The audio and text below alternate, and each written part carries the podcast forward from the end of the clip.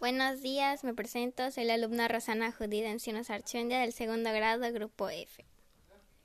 Eje Civilizaciones. Tema Los reinos indígenas en vísperas de la conquista española. Aprendizaje esperado. Identificarás algunos reinos indígenas en vísperas de la conquista. Tenochtitlan se alió con otros señoríos del lago de Texcoco ya que se encontraba sometido a otro pueblo ribereño. Al aliarse con otros pueblos del lago lograron liberarse del dominio. Tenochtitlan se volvió el señorío más dominante de la Triple Alianza, ya que alcanzó la supremacía militar. Los mexicas recibían tributos por parte de sus pueblos sometidos y debido a que los recaudadores cometían diversos abusos en el proceso del cobro de estos tributos, los mexicas fueron odiados.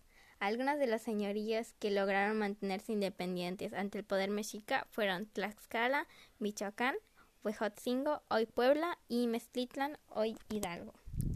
Los tlaxcaltecas formaron una alianza permanente con los conquistadores españoles, la cual fue primordial en la conquista. Los españoles aprovecharon que algunos señoríos lograron mantenerse independientes, haciendo aliados entre estos pueblos.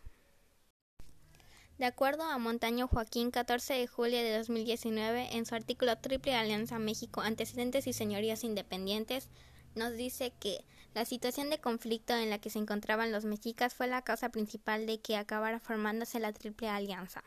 Se trató, dada la posterior llegada de los españoles, de la última confederación en el Valle de México. Considero que su opinión fue acertada ya que en su artículo explicó el comienzo y fin de la Triple Alianza de acuerdo a los hechos ocurridos. Existen varios elementos que han cambiado o permanecido entre los estados que ocuparon la zona de la Triple Alianza.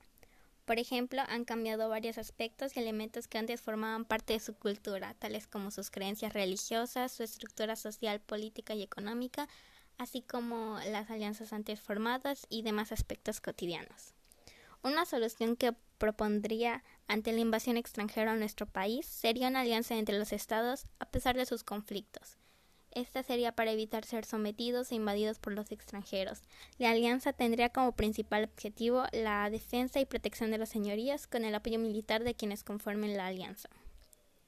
Bueno, eso es todo. Gracias por su atención. Espero tengan un buen día.